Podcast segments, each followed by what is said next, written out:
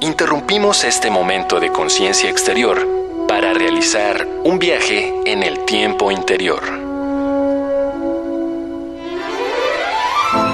A ese libro inolvidable.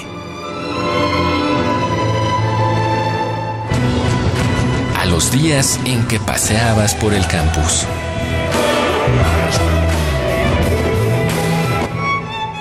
A tu primera vez en una sala de conciertos. Cada pieza musical suena a un momento inolvidable. Escuchar es volver a vivir. Radio UNAM presenta Primera temporada 2019 de la Orquesta Filarmónica de la UNAM, desde la Sala Nezahualcóyotl del Centro Cultural Universitario.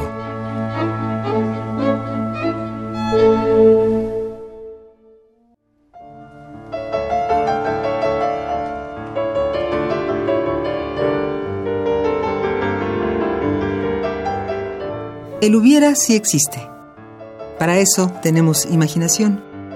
Por circunstancias que todos conocemos, aunque no estemos perfectamente conscientes de ellas, el mundo actual está dominado por una concepción que hemos dado en llamar occidental, aun cuando no representa a todas las mentalidades que existen en el occidente del globo.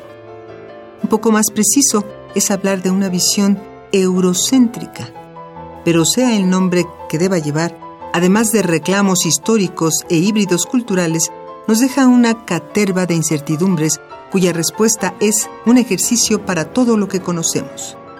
¿Qué hubiera pasado si no hubiera ocurrido una conquista de México o de toda América? ¿Cómo hubiera sido la interacción entre los continentes? En específico, pensemos, ya que nos encontramos en un concierto de la primera temporada 2019 de la Orquesta Filarmónica de la UNAM, ¿qué hubiera sido de la música en nuestro territorio si el proceso de conquista no hubiera ocurrido? ¿Hasta dónde habríamos llevado la instrumentación de nuestros ancestros? ¿Se hubiera fusionado naturalmente con los elementos de la orquesta sinfónica o los instrumentos de esta serían muy distintos de como los conocemos en la actualidad? El hubiera existe, pero no del todo. Para eso tenemos imaginación, pero la imaginación no tiene certezas. En particular, en la materia que hemos tratado, solo podemos sentarnos y disfrutar de los compositores que nacieron y crearon en este continente, haciendo renacer los sonidos de sus raíces o al tomar instrumentos ajenos a sí mismos y reinterpretarlos de acuerdo a su sentido del ritmo. Así evoluciona la música, y es algo que Latinoamérica ha hecho durante toda su historia pues todos sentimos la diferencia al escuchar un violín de un concierto en Viena al violín del más virtuoso intérprete de cualquiera de nuestros pueblos originarios. Tomemos, pues, un poco de la música que nos pertenece y llenémonos los oídos. La culebra muerta no puede mirar, la culebra muerta no puede beber, no puede respirar, no puede morder. Mayombe, Pombe, Mayombe. Sensemayá, la culebra. Nicolás Guillén pertenece a un grupo de poetas cubanos que logran transmitir el ritmo del calor, el gozo y la negritud a través de sus palabras. Al escuchar uno de los 17 poemas contenidos de la serie West Indies LTD, de voz del propio Guillén, es que Silvestre Revueltas empieza a idear el proyecto de convertir las palabras musicales de por sí, en notas para orquesta y de traducir un texto de cadencia profunda y contagiosa en un poema sinfónico. Cuatro años después de que el poeta cubano entregara La culebra sensemayá al mundo, Revueltas había concluido su híbrido de compás amalgama y lo estrenó primero en una versión para conjunto instrumental. A continuación, la versión definitiva y orquestada, que es universalmente conocida.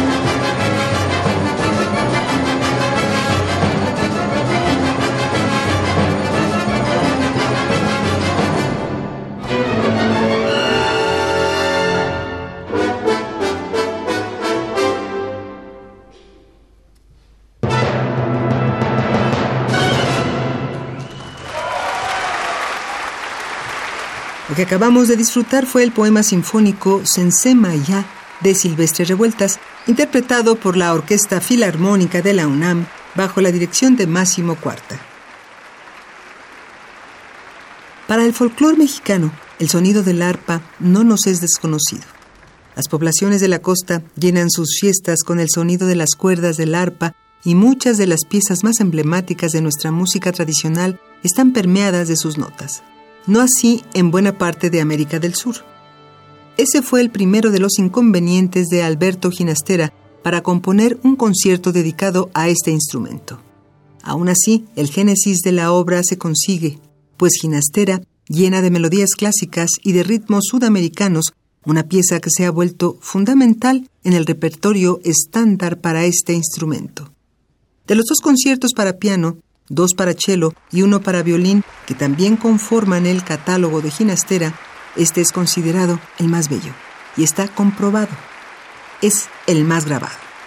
A continuación, escucharemos la interpretación de la Ofunam con la participación de Janet Paulus en el arpa.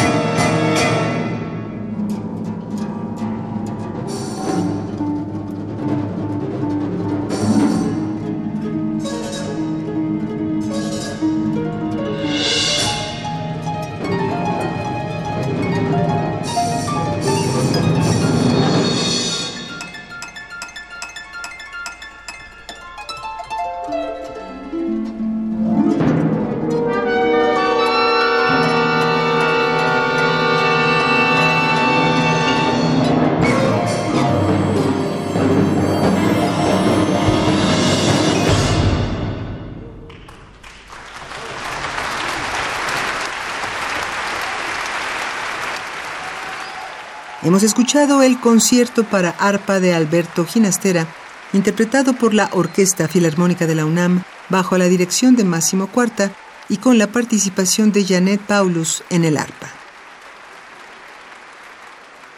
La composición musical para películas tiene tales especificaciones técnicas que se ha convertido en un género en sí. No debe llevar la acción, pero sí acompañarla. No obtiene protagonismo, pero construye la atmósfera casi sin sentirlo. Y aun con la noción de que un espectador no perderá sus sentidos en la partitura, se han compuesto piezas sublimes para el cine. Algunas de ellas llegaron a superar a la película para la que estaban destinadas. Es el caso de La Noche de los Mayas, que ahora conocemos como una suite musical de Silvestre Revueltas, pero que originalmente era el acompañamiento de una película de Chano Urueta, protagonizada por Arturo de Córdoba e Isabel Corona. Además de los excelentes actores, destacará la fotografía de Gabriel Figueroa, pero el valor artístico completo se lo llevó la música que, 20 años después de la muerte del compositor, recibió algunos arreglos de José Yves Limantour. Esa es la versión que más conocemos en la actualidad.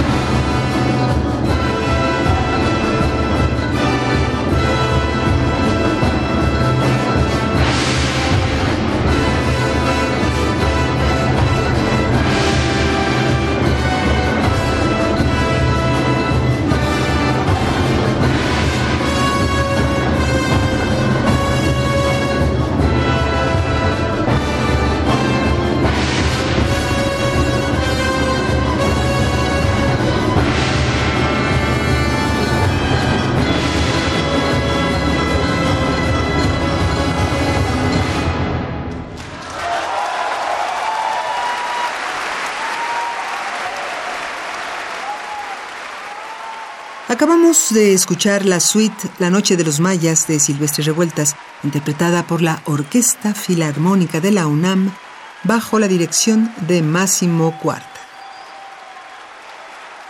No es grave asumir que nuestra realidad existe a partir de los términos del eurocentrismo, pues bajo esa conciencia es que podemos romper los términos que se nos impusieron y eso le da valor a nuestros esfuerzos por recuperar el trabajo de nuestros pueblos originarios. Lo que sí es grave es comprar la idea de que el eurocentrismo se justifica bajo una idea de superioridad, mejores ideas, mejores sociedades o mejor arte. Es toda una cuestión de evolución. Son pueblos que llevan siglos en existencia, naciones que han forjado su ideología por largos caminos, mientras que en este continente vimos interrumpidas unas ideologías por otras, tuvimos que reestructurar nuestras poblaciones y la construcción de nuestra identidad es, en términos históricos, reciente. Los ejemplos musicales que acabamos de escuchar demuestran que vamos por muy buen camino. Muchas gracias por acompañarnos en esta emisión y te esperamos en la próxima para otro concierto de la primera temporada 2019 de la Orquesta Filarmónica de la UNAM. Ten una excelente semana. Estuvimos con ustedes en los controles técnicos Juan Méndez, el guion de Mario Conde, la producción de Marco Lubián y la voz de Tessa Uribe. Gracias y hasta la próxima. Escuchar es volver a vivir. Porque los recuerdos también se ensayan, se afinan, se entonan y se interpretan. Hasta entonces, tenemos una semana más para construir nuevas memorias. Radio UNAM presentó Primera temporada 2019 de la Orquesta Filarmónica de la UNAM, desde la Sala Nezahualcóyotl del Centro Cultural Universitario.